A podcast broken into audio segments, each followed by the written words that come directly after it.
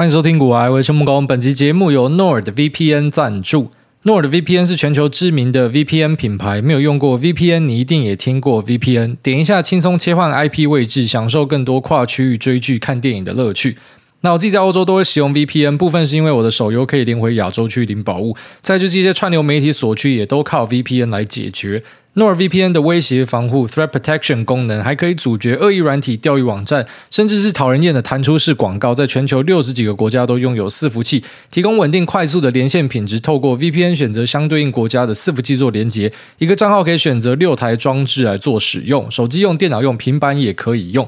现在搜寻 nordvpn.com/gooaye，或是输入股癌的优惠码 gooaye，就可以享受两年方案，再加赠送四个月，平均一个月以不到一百块的价格取得 VPN 服务。这边提供给所有需要的朋友们，可以在链接栏找到相关的资讯跟链接。四个字：杀人诛心。你要彻底的摧毁一个人，并不是伤害他的肉体跟发肤，而是你去击溃他的信心，你让他对于未来不再相信，你让他去怀疑生命中的美好憧憬。你让他对于自己的判断产生疑问，这个就是你要摧毁一个人最好的方法。那这个东西呢，目前就是发生在很多的投资人跟交易人身上。今年的 equity 跟 bond market 表现都非常差。那过去几天又开始重操旧业。虽然我在上一次的地狱周跟大家说，我再也不要这样做了，每天熬夜到四点，累个半死，然后可能 CP 值又很低啊。上次还是有赢哦。那这次的抄底算是输的，就是呃各式各样的小停损，偶尔小赚一些，可是打不回停损的东西。那在昨天的盘前，我就直接先放弃了。我就跟我们的战友讲说：“妈，我不要玩了，我要去玩 Cyberpunk，我会打电动。”那有一些朋友也跟着跳船，就不玩了。那剩下有一个还蛮勇敢的，就继续在那边抄。那最后面就给他抄到，就是昨天的呃开盘之后呢，有一个反弹到一趴多吧，有抄到。然后最后面急杀的时候，他又被洗出场。他还有被洗出场，大家都跑去睡觉。然后半夜起床的时候，发现说：“哇靠，纳斯达克破底了。”啊，他最后面还是确定破底了。他跟在道琼后面呢，那跌破了六月多的这个低点。那现在跌破六月多这个低点之后呢，已经无悬念的进入一个开放空间，就下面是万丈深渊没有底，所以接下来假设还想要去做抄底或是去赌呃破底翻的朋友呢，你要去抓每一根 K 的底部作为一个停损，会比较保守一点。如果你是打的资金比较大一点的话，那当然如果说你是小量的啊，什么三口五口，你要长期去凹的，那当然是 OK。哦，这个你没有听错，我刚刚讲到“凹”这个字。虽然我们很常跟大家说不要凹单，但是凹单这件事情一般是讲个股啊，因为个股有些是下去就再也回不来的。那指数一般我们是相信说它会回来，只是当然如果你今天杠杆开的比较大的话，就算指数回来你也毕业嘛。所以如果你是小量小量的，那稍微凹一点哦，稍微吃些回吐很正常。你不可以说你不期待都不吃回吐，然后可以吃下所有的涨幅。你要赚多少钱，你就会扛下相应多少的一个风险。那像我们一开始在抄的时候，可能是二十口、三十口，到最后面我只打五口单，我已经受不了，我就觉得说，干这是什么狗屎行情？那我们把它称为是 Texas Rodeo，它有点像是那种德州牛仔骑的那个野牛，你知道吗？他们那边跳来跳去的。那有时候上，有时候下。那你如果说停损抓太紧，就整天被洗掉。所以最后面终于抓到一个平衡之后呢，它又去洗掉你可能往下设的停损，然后再往上拉一个大的。啊、真的是痛苦！我直接跟朋友说：“妈，我不要做了，我去休息。”跑去当快乐肥宅打 Cyberpunk，那获得非常多的快乐。因为最近 Cyberpunk 的影集也出来嘛。虽然 Cyberpunk 对我来说就是股票赔钱的一个故事啊。当时 Cyberpunk 出来的时候，我去买它的股票了，虽然是买的不多了啊，不过呃，现在回头看看到那个跌幅，还是觉得蛮惊人的。从好像我成本是十九、十八块左右，跌到现在剩下五块、六块这样子。那这也是一个。呃，很常跟大家举例的，就是说个股啊，比较重要哈，因为你不确定未来会怎么样。一个很优秀的公司，游戏界里面的良心，那也是很会赚钱的公司，可是呃，它的股价是可以这样子大暴跌的。那其实今年有很多的东西都是跌到烂掉，很多都是跌回十年的均价以下。所以它确实是一个这种财富重分配很好的一个时间点，只是一般很多人等到这种财富重分配的机会出来的时候呢，要么是没钱的，要么是没有勇气的。呃，没有钱的其实比较麻烦一点啊，因为一般人其实你应该是要有钱的，因为你还是有收入嘛。那会没有钱的就是那种全职仔哦，所以全职仔压力比较大，就在这边。就如果说你知道机会来了，可是你钱不够，那你还必须要卖股票来当生活费，那你的压力就会很大。所以一般那种全职仔。呃，做起来的，要么就是会当二房东，要么就会进一些副业，会做一些投资，很正常，因为他们都会希望说，还是要有一些现金流，不然等到机会来临的时候，可能就比较尴尬一点。有时候部位会套在里面。那这套在里面的，你知道它会回来，所以你就不会想要把它卖掉。那你要去卖掉它，会产生很大的痛苦，所以我会希望说有一些金流的辅助。那如果是一般的上班族有现金流的，其实这个时候应该是要更勇敢的继续做下去哦，除非你决定就再也不要碰股票市场了，不然其实在这种时候，其实是这种机会出现的时候，讲股票市场可能未必大家会理解。那但是如果讲房地产，就知道了嘛，房地产就是在台湾一个十几年都不会修正的东西。在二零一四，可能你有看到那房地合一税上来之后有修正一下，可是那个其实是飙涨之后的一个拉回，它并不是真正的那种大修正。那可能比较大的修正是出现在 SARS 或是非弹危机那时候。那台湾的房地产其实都没有看到什么跌，所以这种资产啊，它只要不跌的话，其实年轻人就等于你是没有机会的。就甚至讲说，如果世界都一直是很平和的话。那其实资产的价格最终只会贵到大家都买不起，包含说股票，包含说像房地产。那股票是比较活泼一点哦，它比较呃归类在我们常说的风险资产里面，所以呢，它可能几年就会来一个修正。但是这种修正呢，啊，其实它最后面都会是大家的机会。每次大家都讲世界要毁灭，是最后面就发现说每次都是一个机会。那不会买的就是永远都不会买。那如果说看过一两次修正都待在市场里面的，他就会把握每一次的修正，虽然很难受，虽然还是会干掉个几句，可是他会知道说机会来了，为什么我没有更多钱可以买？他想法会跟那种没有看过股灾的人不太一样。那其实现在美国的房地产是有一个说法是讲说可能会修正啊，特别他们利率拉得这么高，然后开始呃这个家户的存款开始往下掉。所以，呃，有个说法是，当股票资产开始去影响到美国一些人的生活的时候呢，那可能他也会去抛售其他的资产。所以，房地产呢，搞不好就会看到一个。还蛮像样的跌幅，以他们利率拉升的程度来说，只是因为台湾的房地产利率并没有拉得很高，所以你说台湾会不会跟美国这个剧本不确定？美国有没有发生，我们都还没看到。可是呃，台湾会不会跟我更觉得不确定？反正美国有的话，大家可以再看一下台湾有没有可能有这样子机会。但目前比较明确的就是啊，这个股票资产跌得真的很凶。那破底之后呢，呃，会变得更难做一点，特别是短线的。所以这边我就不会再做太多评论了啊，因为我自己是以。呃，那时候去抄底作为一个主轴，很简单啦，就是不太会去做空，因为这个地方已经是乖离很大了。你要空，你会等到像我之前跟大家分享说那个呃下降的那个月线嘛，很多人等到谈到月线空，就是要拉高空啦，你不会。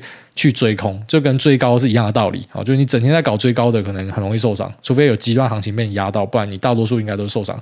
它那个均值会慢慢的回归跟收敛。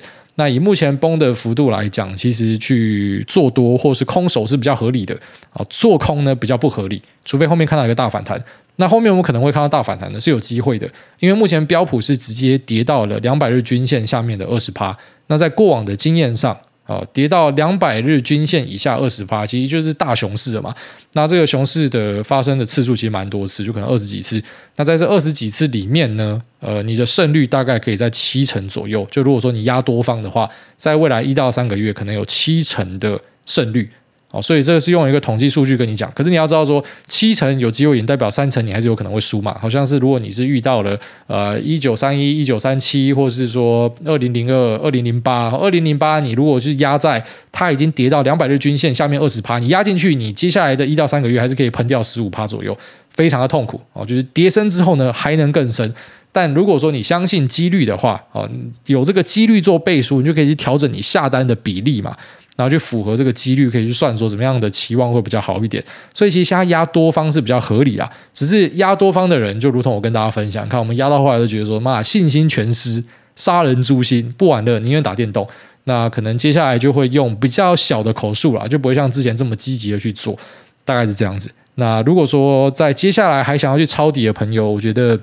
啊、自己要去注意一下，说这种呃极端行情出现的可能性。就算数据上是支撑你这样做，可是也是有小几率的事件，它是可能会让你产生更大的破坏。所以我会建议说，那、量力而为哦，就是说不要去用那种超级高的杠杆跟大口数去打，因为你会很傻眼哦。我觉得这个行情就真的是 Texas Rodeo 一直在甩，那呃压大的可能比较容易受伤一些。好，那接下来我们来跟大家聊一下 Tesla AI Day 二零二二所推出的这一台 Optimus 机器人啊，要价是两万美，目前估计是这样子。那重量呢，可能是落在六十公斤左右，可以举重物，不会累。然后充饱电之后，要叫他做什么事情都可以。那马斯克也在 Twitter 上面说，他会出一个猫女机器人，他真的是很迷因的人呐。好，所以最后面可能会出一个这种呃比较香的机器人，可能有些人就会很喜欢，就会放在家里让他帮你端茶倒水，傻小的。那这个机器人其实不太像是产品发表会，因为它正式推出可能要在三五年之后才会进入大家的家庭，这是马斯克的估计。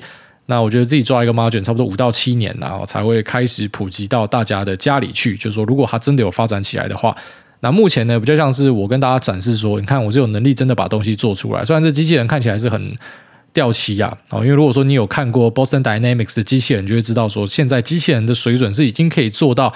旋转、跳跃，我闭着眼哦，拿枪、钢枪、躲枪，还是说怎么样跳舞，它都可以办到，很可怕。如果你看了 Boston Dynamics 的机器人，你真的会相信，有朝一日，如果说机器人它脑袋不对劲，它自我觉察、修正，然后决定要像马斯克提到的，要把人类移除掉的话，它完全可以办到，而且它效率极高，它的准度极高。那马斯克之前有提到说，AI 可能是人类终结的一个可能性。为什么？因为呃，对于这些 AI 来讲，其实它并不是跟人类有私人的恩怨，它单纯就是它可能要去执行它所被告知的事情。那我在做这件事情的时候呢，我会选一个最有效率的途径。这个最有效率的途径，可能就是包含了要把人类给除掉。他说，这有点类似说，我们今天去造桥铺路的时候，你在这个路上，你一定会除到很多什么蚂蚁窝啊、蟑螂窝啊，还是什么的。但是你有在意过这些事情吗？没有嘛，你的怪手就他妈直接挖下去了嘛。那一样的道理，就可能对于这些 AI 来讲，我们人类就是蚂蚁窝，所以它直接把你除掉，它也不会有任何的感受，除非你可能在它晶片里面去呃写一些东西，跟他说不可以这样做。可如果它真的有一些自我觉察、修正能力的话，说不定它会自己把那些限制给拉掉。那会发生什么样的事情，就变得很可怕了。那如果说你有看过《黑镜》哦，Netflix 那个影集，你就会知道说有一集就是演呃杀人机器人，它那个机器人就是 Boston Dynamics 的狗。我完全是相信这件事情的，就是如果这些机器人要做坏事的话，是非常可怕的。但目前看 Optimus，我觉得很难。Optimus 还是一个傻傻的状态，所以我觉得他比较像是跟大家展示说我在做这件事情，他要去挖更多的人才进来，而不是说我真的很骄傲的推出了某个商品。他比较像是给大家一个概念，然后现在我们开始要认真去经营它。可是我觉得，呃，身为人类，我们不可以对这样的一个东西一笑置之。就像是 Midjourney 出来，OpenAI 出来，然后 AlphaGo，其实这些东西都让我感受到很震惊，就是我觉得很可怕啦。我觉得像是 Midjourney 出来，很多人说啊，那其实画的东西还是看得出来是机器人啊，巴拉巴拉巴拉。但中国这边就有人搞笑嘛，他拿一个书法大家的东西，然后跟大家说这个是 Midjourney 画的，一堆人那边吐说啊，那画的那么丑，一看就知道这这不是人画的，就最后面啊，这个是人画的。那或者说，在美国的绘画比赛里面，就是让 Midjourney 的呃这个绘画出来的东西成为冠军嘛？哦，就是他根本已经分不出来哪个是人画的，哪个是机器画的。好，那假设真的有些很极端的，就硬要扯说机器画的没有人画的这么精准。好了，好，那没关系。如果说今天是像富坚这种他妈要画不画的，好，他只要负责编排剧情，然后透过 AI 的辅助，直接把东西都画出来，还是一堆人要失业啊？或者说一些可能漫画转动画的，那让 AI 去处理，还是一堆人要失业啊？我觉得这是很可怕的事情呢。那再来就像是 OpenAI 这种，它可能在逻辑、文字翻译，或者说写程式码上，那去做了很多的协助，呃，或者说会计的报表等等的，像这些东西也会让很多人失业。好，所以这些东西其实都是象征着，就是未来我们的劳动力会过剩。还蛮可怕的，只是可能这个时间点发生不会太快，但我觉得大家有这个心理准备。如果你是二三十岁的人，我相信有生之年会看到这样子的状况。好，就这些 AI 机器人的介入呢，它会对人类的文明造成很多的冲击，它会让我们的生产力在往上跳一个位阶，但是呢，它会让我们的社会产生很多新的问题跟矛盾，说不定未来就会上街抗议说，呃，我们不应该让机器人取代我们的工作，因为人做的还是比较好或什么的，因为类似那个呃国道收费员抗争嘛，其实那就是时代的眼泪。也不能说他们的错或什么的，就单纯你知道，就是时代到了嘛，大家开始用 eTag 啊，最早也是有些人抗拒啊，我就是要这个拿票，我要自己去手动付，叭叭叭，但最后面你还是装啊，然后科技就是这样演进的嘛，那可能一开始会有人抗拒，可最后面你就是只能够顺应它，所以提早做好准备哦，提早有这种呃，特别是你知道你的工作是有些 AI 会可以跨到的。那要去做一下这样的可能性哈，就是如果他真的会来取代你的工作的话，这样的假设是要先去做好的，那以免真的发生的时候是让你措手不及的。那像 Optimus 呢，它会取代一些重复性高的所谓 boring jobs，还有一些 dangerous jobs。那这些东西可能是比较偏向工厂的一些工作，或者是说餐馆的工作。那我觉得餐厅的工作其实也很符合，像现在开始有些餐厅就摆那个送餐机器人嘛，虽然看起来笨笨的、慢慢的，可是就想。我再给他十年的机会，是不是他可能就可以取代大多数的外场？是有机会的哦。那如果说我再给 Optimus 十年的机会，或者说 Boston Dynamics 都要可以商用化的话，那是不是很多这种搬重物的工作，或者说重复性高的包货送货的工作，那或者是说咖啡厅的工作？你要想这个机器人，它一个可能可以挡三个呃内场，它就在那边弄掉，而且它的比例一定都是对的。就它不会有任何的人为的犯错，最多可能啊机器出问题或什么。可是如果机器是正常运作的状况之下，它可以做到这种非常持续性、一致性的品质。然后它也不会说因为今天被客人骂，所以决定在里面加一些口水或沙小，它不会加料了。那它可以做的是非常稳定的产出，而且它不会叫累，它可以加班，不用给它加班费。我相信对于大多数的资方来讲，只要我今天发现。有任何一个工具人可以取代我现在的呃真人的话呢，那我就会用这些 AI 来做取代，非常合理。哦，就身为资方，其实非常容易可以理解一件事情：当我今天决定要让机器人去取代人的时候，其实我对你这个人并没有任何的恶意或什么的，就单纯的他可以做的比你好，CP 值衡量之下，我会这样子做。所以，呃，Optimus 的介入会让很多人失去工作。我觉得我们只能够去跟大家分享这样的一个呃很粗浅的心得。我还没有办法很明确定义说到底谁会呃失去工作，在几年之内会失去。但是我觉得很可怕，就大家要去正视这一件事情。那既然有新的科技，可能就是我还想啊，之后可能人类努力的方向不是我要去把一件事情做得更快更好。像你可能看到一些抖音影片，然后那个盖章盖超快的，那个就是第一个要失业的，因为你再你再快都不会比他妈机器人快啦。所以之后可能就是。你就想，如果说大家都可以买得起这一台机器人的话，那可能就是比谁更有创造力，去想出更多东西，然后任何的劳务工作都交给这个机器人去做，所以劳务会是一个变得非常贱价的东西。那可能值钱的东西就变成是你的思维。当我们我们希望说不要有朝一日我们的思维也被机器人取代，那到底人类还可以干嘛？这个就变成一个非常有趣的问题了。那在机器人呢，它也会产生一些在供应链上的机会。然后虽然如我所说，它可能在三五年之后才可能开始放量，甚至三五年都抓得有点太乐观了哈。它可能放量的时间点会更慢。但其实就是等于已经预约了未来呃十年会有一个新的题材出现，好，就如同说在二零一七、二零一八的时候，大家看到手机，觉得手机已经开始进入红海了，就没有想到呃后面会有这个啊 data center 的大幅导入，虽然那时候就有，但是后面那个成长速度之快，那变成是一个新的契机，然后在呃电动车也是一个新的契机，那我觉得机器人呢，它也会是一个新的契机，就如同 VR 一样，它一开始的量可能不会大，但是它的成长速度应该会很快。那我相信，如果说真的有企业开始导入之后呢，它会是一个非常高速的切入，它那个渗透率应该拉超级快。那目前可以知道是这个 Optimus Prime 的 Dojo 呃运算系统里面的这个 D1 晶片，应该是跟台积电下的，那下的点应该是在 N 五或者 N 七。好，所以说像台湾的供应链，你看台积电就有吃到嘛，那里面一定会有什么 WiFi 晶片啊、蓝牙晶片啊、各种感测器啊或什么的，所以它其实这个东西放量也代表说，在市场里面我们啊可以先预约，就是未来可能七到十年之后会有这样的一个题材。虽然现在讲这个真的太远了，但是可以开始去注意啊。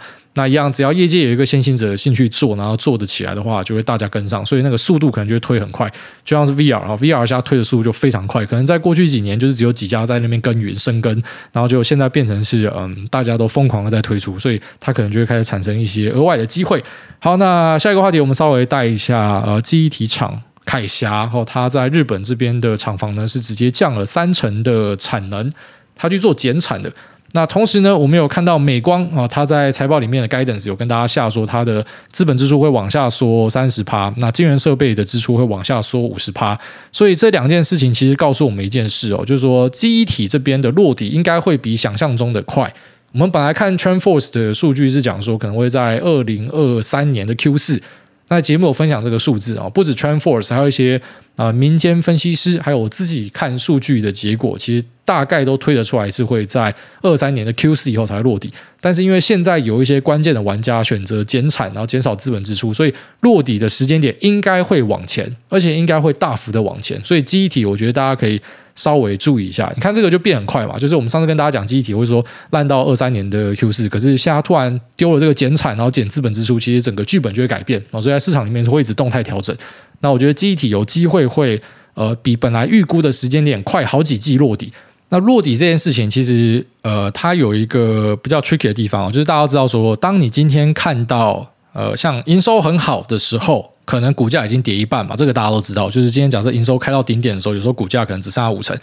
反过来一样的道理，好，如果说这个营收的谷底开出来，那你会发现哦，那个谷底的地方哦，就营收开出来是谷底的地方，可能股价已经在底部反弹三成了哦，这个是我们蛮常会看到的状况。所以，呃，我没有办法跟你讲说，就是记忆体因为减产之后，就是现在就可以跟你推算说它的那个价格的谷底在哪。但是，呃，可以大胆的猜说，它一定会比二三年的 Q 四来得早。就如果说世界没有其他毁灭的状况出现，它会往前拉，那相对的股价的落底也可能会往前踏。那一样观察要点，我还是会放在美光上面。它已经被我们当 reference point 好几次了。那前面呢，它也没有让大家失望，就是它开出利空，可是是没跌的，或者说盘前大跌，然后盘中拉回来。只是问题是，为什么最后面还是持续破底呢？其实我觉得就是全球的自证是坏预言哦，大家都觉得不好。那联准会一直暴力升息，其实就是各式各样的坏事一直发生。呃，俄罗斯出完坏事，换英国英镑爆炸，金边债券爆炸，然后后来，呃，俄罗斯这边感觉打不太下去了，应该要有好事了，就还要去并吞人家乌克兰的领土，然后现在变成可能战线会扩大什么的，反正就是有太多太多的坏事接二连三，然后现在可能美元又停不下来，新兴市场有可能会爆炸，什么太多这种很可怕的事情，然后带着这些股价持续的维持疲弱，不然其实。我一直都是相信说，市场它虽然未必有到完全效率，可是其实效率是很快的，就一般它会率先反应。所以当一些我们大家早就都知道的事情发生的时候，它应该要跌完的。只是没有想到这一波就是一直一直下去这样子。那像美光开了这样子的东西，呃，它的股价在盘中又拉回来，然后在纳斯达克破底率，就是昨天。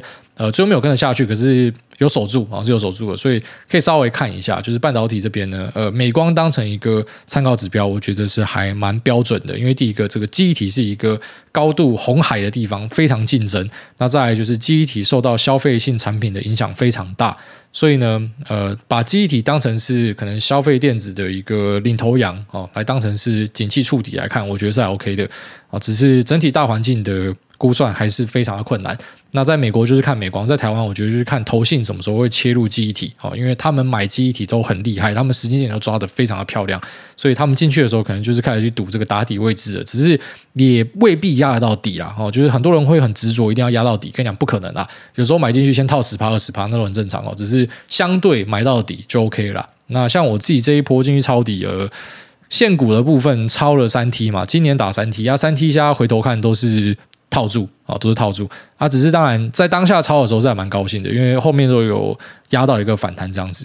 那我觉得看你的心态是什么，有些人会觉得说，哎，你这样子不就等于在凹单吗？其实要看啊。如果说我今天跟你讲说我是呃台子期或是 NQ 进去抄，然后杠很大，然后我在那边凹补保证金，然后这个就是凹单。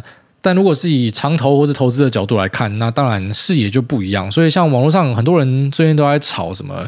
呃，我看到一些讨论，就是说啊，谁要单啊？你要单啊？你要单啊？我凹单啊？我没凹单啊？你要单？好，在那边干你啊数来宝，就在那边吵说什么？到底谁在凹单？不是那个凹单与否，只有自己知道，好不好？就是如果说你今天是一个做长线投资，你股票都买五六年的，然后你逢低一直买，这个不叫凹单。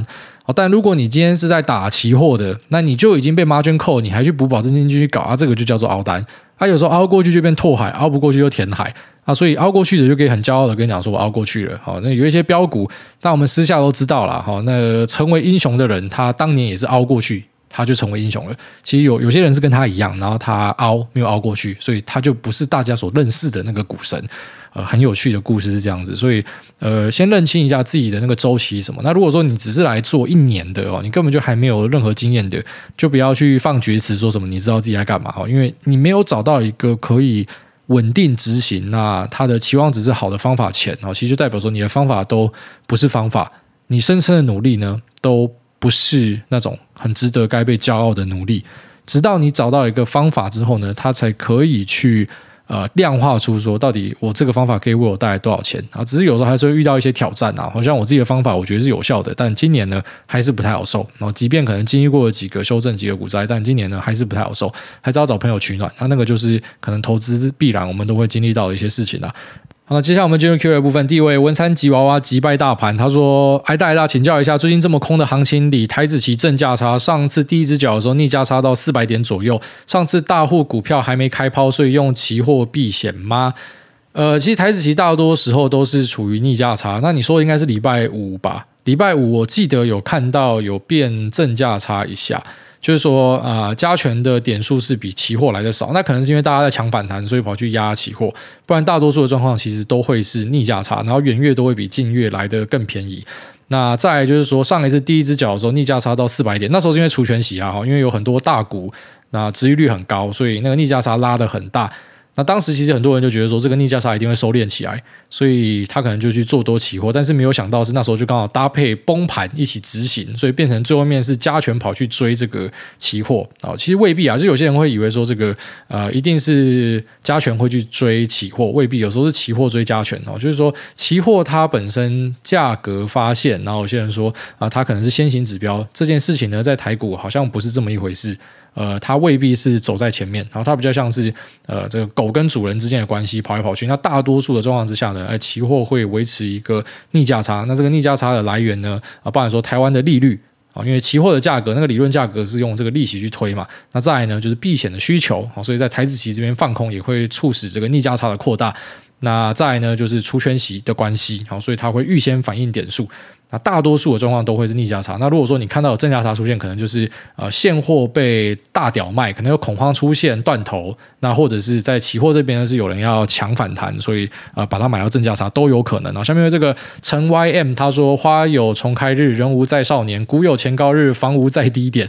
诸位您好，这一波看到了房地产作为资产配置的重要性，想问诸位，台湾房市真的能够金身护体、独善其身、不均值回归吗？不择时进出的无壳瓜牛投资人，纵然等到下一次的衰退，央行再宽松，房市应该又要再喷一波了。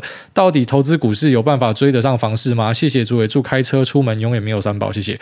呃，用回撤的角度来看啦，哦，就如果说你一样是开五倍杠杆，因为房地产大家觉得好赚，是因为你只付头款嘛。你只付两百万，然后你买一个一千万的房子，那房子涨到一千两百万，你就说我赚了一倍嘛，我赚了两百万嘛。可是实际上呢，这个如果你是用现金去买的话，你是赚二十趴，所以你会觉得你赚了一倍，是因为你开了五倍的杠杆，因为你的本金只有投入两百万。所以如果用一样的角度，就是说股市可以开五倍杠杆的话，那你去看呃加权报酬指数，未必输房地产，甚至是屌赢哦。就是可能部分地方房地产会赢股票，可是整体来说，股票会屌赢房地产。但是只要经过股票市场，就会知道说，你不可能开着五倍杠杆嘛，他妈一定会被洗到烂掉，一定整天都会停损，然后不然就是被 margin call 嘛。所以，呃，如果说股票也可以像房地产这样开杠杆的话呢，那股票的报酬率是会赢过房地产的哦。至少以台湾来看是这样子，那以美国来看，我觉得也是这样子。那我的意思就是说，如果你今天一样是拿一千万的现金，没有在任何的借贷的状况之下去压股票跟房地产，其实股票的表现应该是会比较好。房地产当然，如果你压到一些特别的地方，什么之前的北屯还是竹北，那你可能会屌赢这个股票，未必啦。所以房地产也是要看你压的地点是哪。那股票的话呢，就是假设我们以大盘整体来说。所以，我们今天假设说看房地产，也可以看成一个有一个大盘指数的话呢，其实股票未必会输了，甚至应该表现是更好，而且流动性是更好的。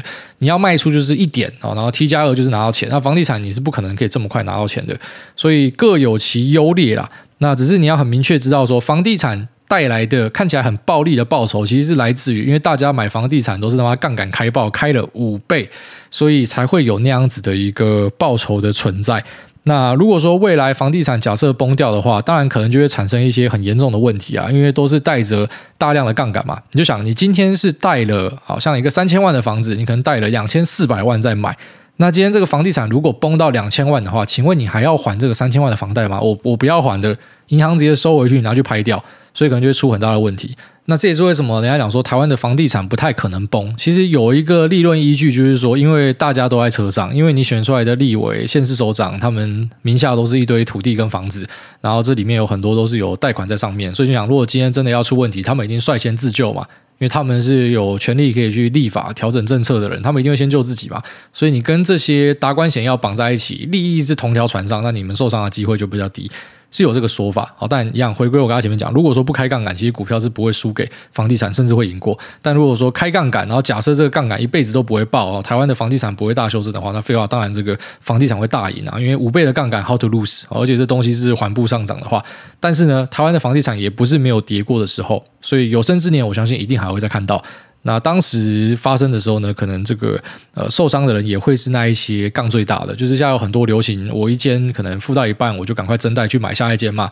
那我只要拿到年终，我就是一直去贷去买下一间嘛。有些人是这样子，那可能那种买最大的，他就是有可能会是这个受伤最大的啦。啊，这跟股票一样，其实股票这一波崩下来崩成这样啊，就算你满手纳斯达克这种那波动最大的东西，你就是负三成多四成，了不起就是这样嘛。那会觉得受不了，会开始上网崩溃的，要么就是可能很很新手、很菜鸡，他不知道可能跌三成是很正常的事情。那不然就是那一种，可能是杠杆杠很大的，就一样啊，就是每次死掉的都会是那种可能风险没有控好的。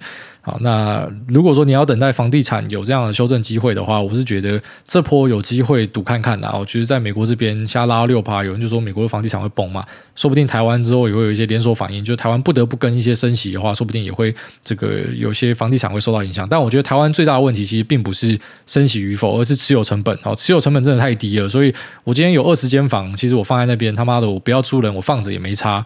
那你这个房地产要怎么样跌？但如果说可能啊，除了我自己自住之外的，那持有成本往上拉，我相信大家就不会愿意扣一堆房地产在手上，应该是这样子啊。所以我相信持有成本应该是关键。那利息这个未必啊，利息当然会影响，只是利息有时候就是说，呃，你去升的时候，它不是只影响到房地产，它可能会影响到很多人的生计。哦那些一直喊说要升息的，其实搞不好升完之后，你妈你第一个失业。哦，所以这个都是要注意的。下面有这个 Pete Su，他说：“我通缩了吗？最近才刚把今年六月信贷的钱分批投入美股跟台股，没有想到还有更便宜可以捡。想跟各位分享个通缩的故事。因为每天通勤来回六十公里，所以 Model Y 开卖的十分钟内躲在公司厕所下定，回家深思后三天，即使老婆愿意帮买，但想想挨大说的财富自由都是取决我们的欲望，所以就取消了订单，继续开着才四年的车子。想问挨大，我是想通了，还是真的通缩了？”其实都有，我觉得两个一定都有。就是现在如果说股票这么一直涨的话，你一定不会取消订单的，你还会把这个选配选满。没有，Tesla 其实没有什么选配，呃，你可能就还会买一些什么啊很酷的贴膜啊，啊，然后再来就是会改装一些东西啊。只要有钱的时候就会干一些坏事嘛。那现在就是因为股票可能你看到继续跌，你就会觉得说啊，这个钱可能留下来。拿去抄底，或者说放在身上，哦，让自己有安全感也更好。所以这个股票跌了，让你通缩，应该是有，哦，这成分是蛮大的。那想通的部分可能也是有啦。呃，像我自己就是还蛮清楚说，物欲它会影响到财富自由这件事情，而且是非常显著的影响。简单来讲，就是每个人都可以随时切换财富自由与否。你今天突然他妈决定去。啊，什么皈依佛道，然后然后去山上住，那其实你现在就财富自由了，你就用不到那些钱了。但是你就是还是有欲望嘛，其实你的欲望高与低，就直接决定了你是否财富自由。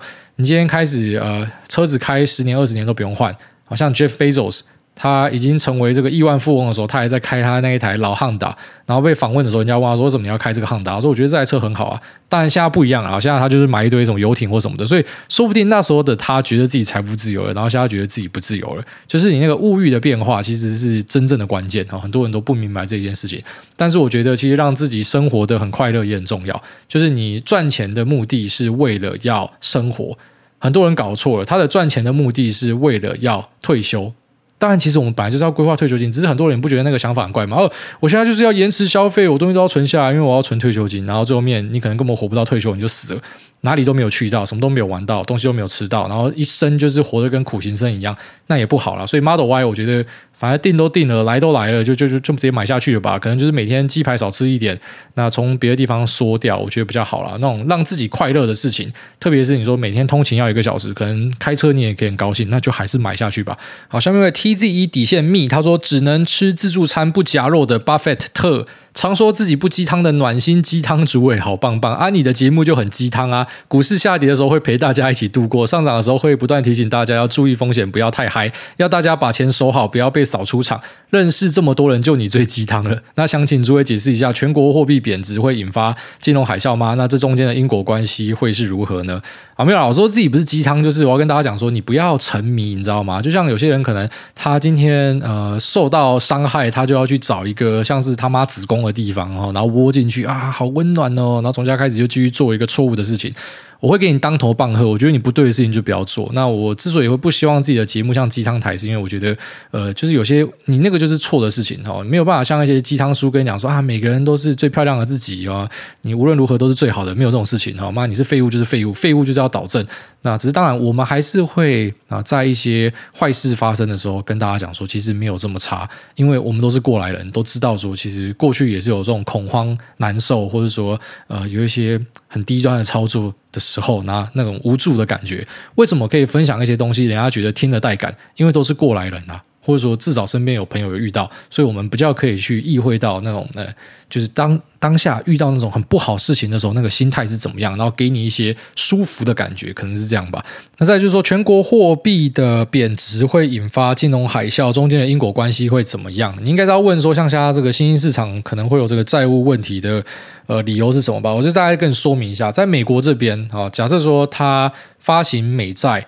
然后发了一大堆，它会有什么样的后果？其实不太有后果，因为它可以自己去印美元来还这个美债。所以就像巴菲特讲的，因为这个债是你本国币计价的，所以这个债根本不需要担心，你可以直接印美元或者印你本国币来还。那最多就是你的信用搞到坏掉，大家不要相信你或什么，可是你不会有违约的问题，因为你可以付得出来。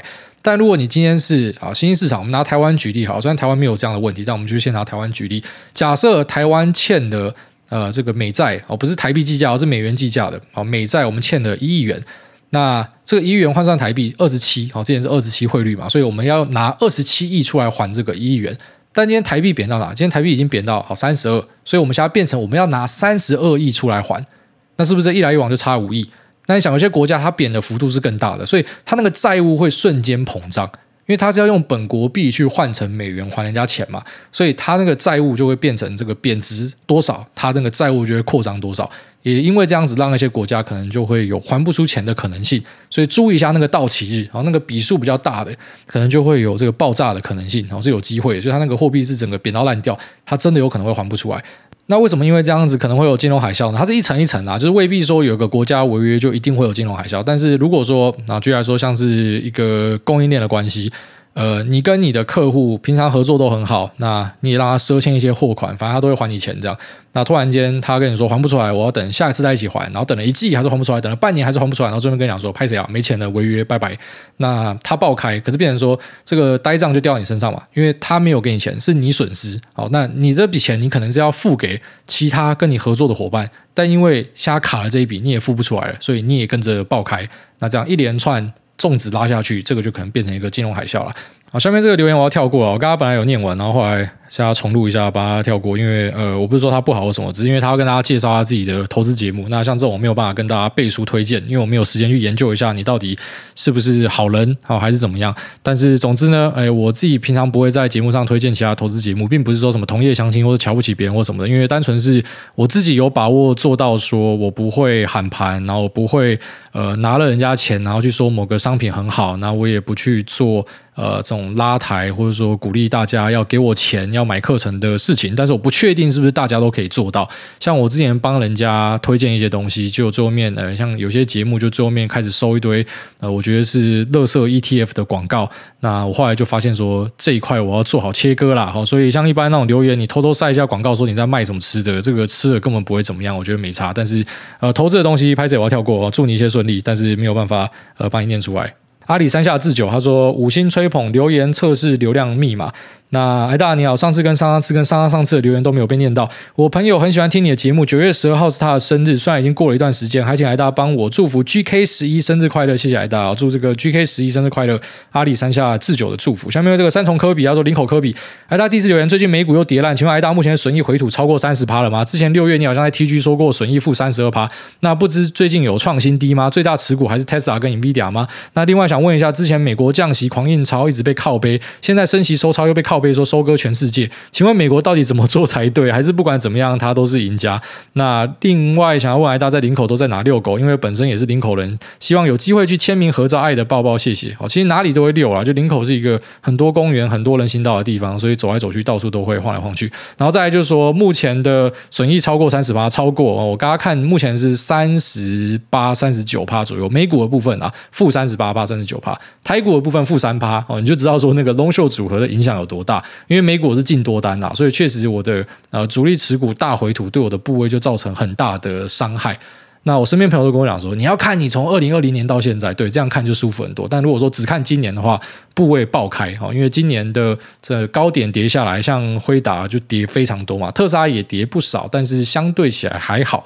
哦，所以对这两只还是我的主力持股没错，那也是有受到这一波修正的很大的影响。然后再来就是说，美国是不是不管怎么样做都是赢家？目前看起来就是啊，因为它可能是重要的结算货币，然后外加啊大家对于美元的信赖很强，所以无论如何你都会想要持有美元。所以当然，呃，它在这个怎么讲印钞的时候呢，很有趣的地方是它狂印，可是它的货币也没有贬很多，因为大家都还是想要它的币，还是会把钱汇去美国买他们家的资产，所以它可以一直印钞，然后这个价值还可以 hold 住。然后现在把这个钱收回去的时候呢，变成就收割大家嘛，然后卖出外面的资产，然后拉回去美国，变成哎美国人是最大赢家。我觉得这就是社会很现实的地方啦。哦，就是有些人他真的就是可以这样一直爽一直爽。好，下面这个来看看是谁，他说什么？我们来看一下下。哦，这个留言 ID 出现太多次了，我先打个手枪。这怎么怪咖？下面这个 Joji Up Chain 他说，全职投资是结果而不是目的，觉得挨大上上级 QA 这段话足以惊醒全部菜鸡。这段话的价值远超过一千万，非常感谢挨大的重要分享。那 P.S. 跟阿基斯学磨铁不是学炒饭也不是。好，下面这个 A A 七五零九零九他说五星吹捧还大。那诸位你好，有个问题想要请诸位解惑。小弟今年跟老婆同意用房子跟银行借了一百五十万，打算长期投资六二零八。那因为看好台积、联发跟台泥的后市，将其中四十万分别陆续加码投入到这三档股票，想要做个短期投资，分别为台积电十万、发哥二十二万、那台泥八万。起初有小赚几万，但因为近期大跌而账面亏损八万，因而转念想将短期投入的四十万认赔杀出，重新投入六二零八，而遭到老婆反对。老婆认为当初小钻石不卖，亏损才在认赔，笑不认同我的做法。那觉得放着也是会再涨回来的，为何要卖？但是我个人心想，目前市况不佳，继续放着，短期投资资金可能会亏损更多，也无法预测股市会跌到哪才是底部，因此想认赔短期的投资，转为原本的理念，全部投入六二零八。想请股癌开示此做法是否不妥？哦，当然是不妥啊！就是我上集还上上集在 Q&A 有提到嘛，你会问人家要不要买、要不要卖的，你赶快退出股票市场。我是在帮你，好，不要觉得说我在 diss 或是呛你。你会需要问别人一个标的要买吗？要卖吗？赶快退出，因为代表你根本就不知道自己在干嘛。你进来一定被宰爆。特别是我们上一集刚讲完，你看那种很强的、很厉害的人都还是要搞内线才有办法获得一些优势。然后你什么小都不知道，就想要乱买股票就可以赚钱，不可能，一定会被割烂啊！所以你本来说丢六二零吧，OK 啊，这个已经算是被动参与市场，已经是稳健的做法了嘛。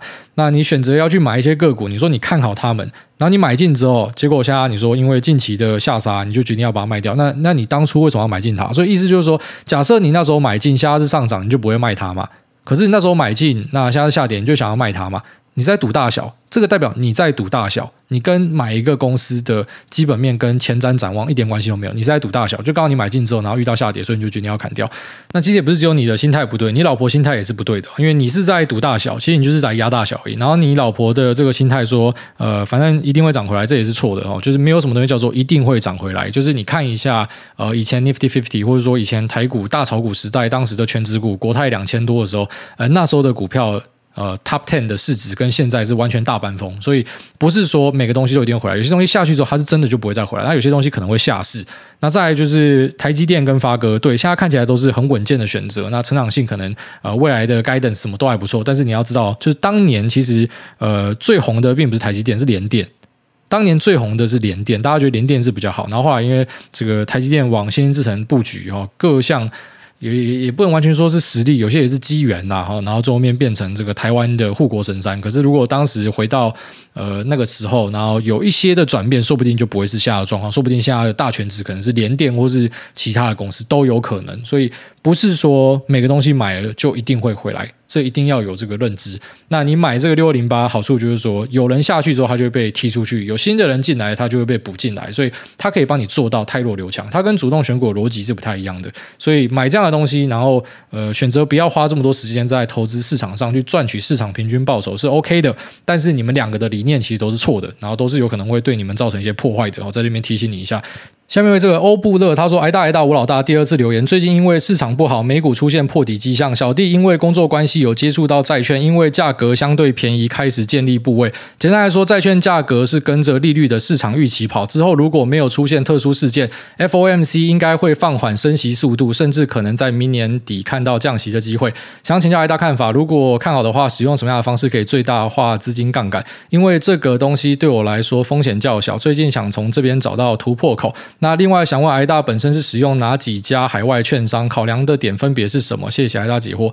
呃，IB 我有拿来做一些这个期货，还有呃全球商品，然后主要 CS 是拿来持有美股。那 FT 也有开，但是那就放小部位，所以三家我都有开。但最主要目的其实当时也是想试看看说哪一家比较好。那我觉得其实差不多啦。IB 的话界面比较差一点，但是它功能性是最强的。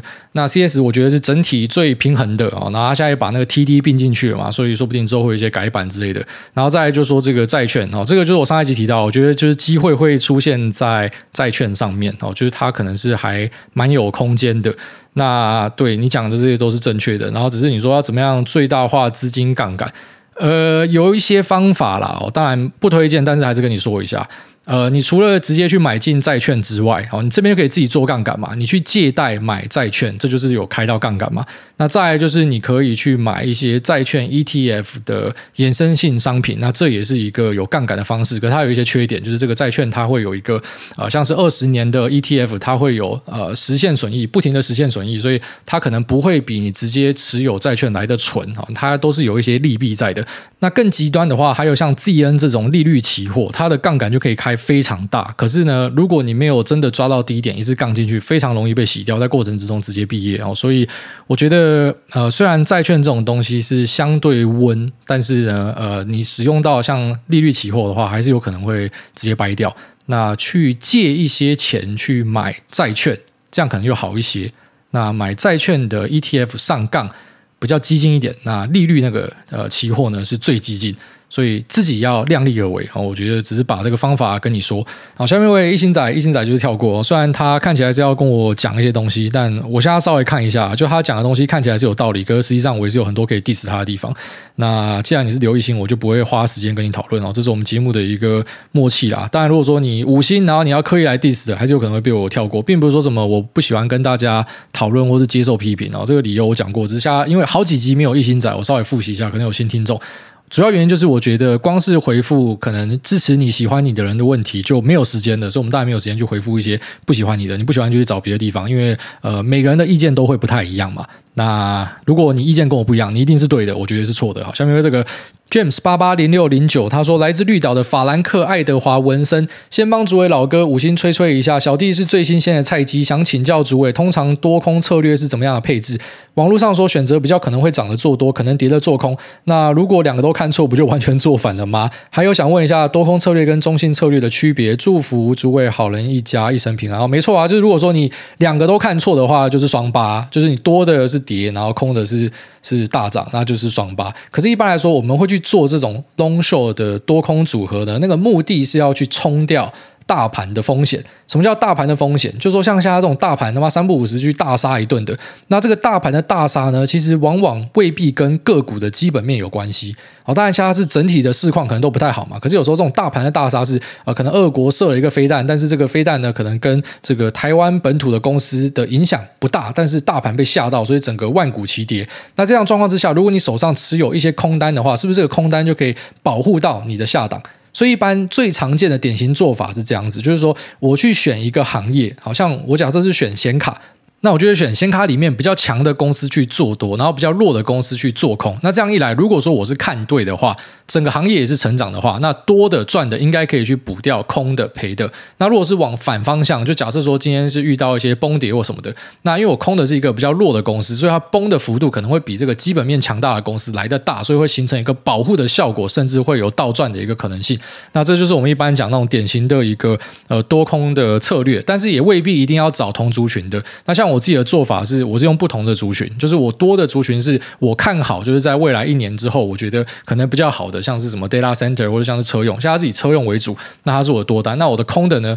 空的就不好说。但是我在节目常常讲的，我觉得哪些东西是很明显会很差的，那些东西就是我呃会放在空单的部位。那一样不是说什么长思或什么，我连我今年到底他妈跌几炮我都跟你讲了，只是因为讲空的东西在台湾真的比较敏感。